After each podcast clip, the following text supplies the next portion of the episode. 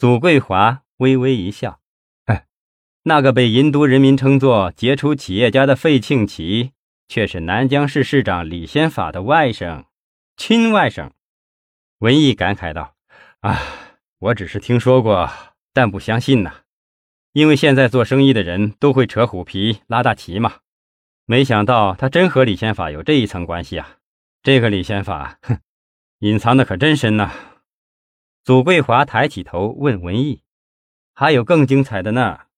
文书记还记得我让你送省精神病医院的孙军平吗？”文艺点点头。祖桂华说：“这个孙军平，他根本就没疯，头脑清楚的很。现在交代了如何被费庆奇利用和被拉下水的内幕。这个人很聪明。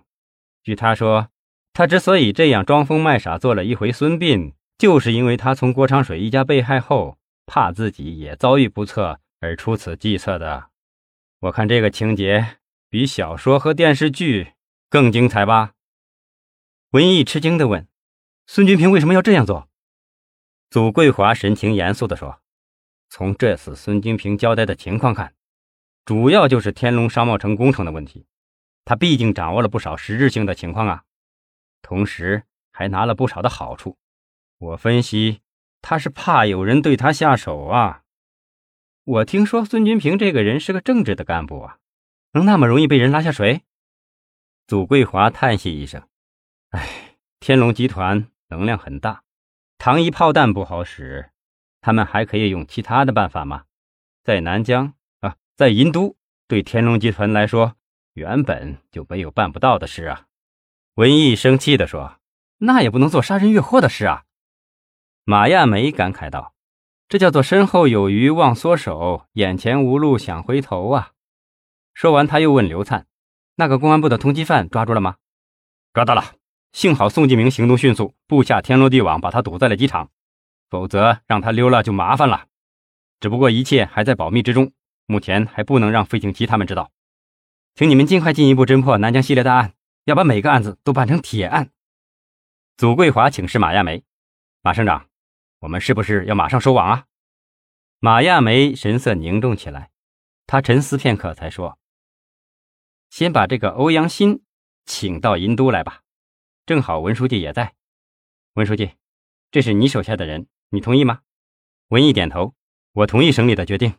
马亚梅想了想，继续对祖桂华说：“据我所知，最近南疆驻省办事处报上来的关于新大洲大酒店工程扩建项目。”一个不起眼的项目，却要投资八千五百多万。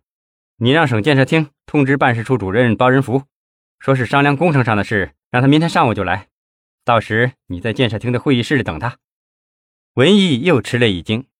欧阳新，欧阳新曾向我专门汇报过这件事。我记得李先法在市长办公会上批准，说是一个重新装修的工程啊，怎么却变成了扩建工程？祖桂华哼了一声。他的话语中带着嘲弄的意味他们把这个小工程的泡泡吹得也太大了。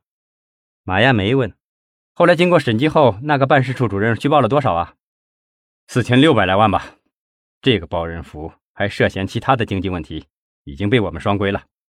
马亚梅的脸色变得不太好看了。南疆最近一个时期，每个工程都把泡泡吹得太大了。庞统一同志出国前就做出了决定，以招商引资的名义，让财政厅向美国的 AGM 公司驻香港威乐公司注入了十亿元资金。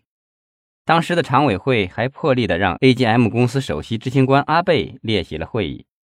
就在庞统一同志出国不久，还打电话指示财政厅再做一个十五亿元的工程预案，说是为了天龙集团的一个工程。这个泡泡要不是出现意外，怕还真要吹起来呢！房间里顿时沉寂。马亚梅缓了一下语气说道：“明天中纪委领导一来，结果很快就出来。看来不仅南疆，就怕整个殷都都要地震了。”说着，他看向文艺：“文书记，你也是省委常委啊。从目前调查情况看，李先法的问题是不容乐观的呀。可以肯定的说，他的问题。”将会牵涉到方方面面的干部，他的问题不是一天两天了。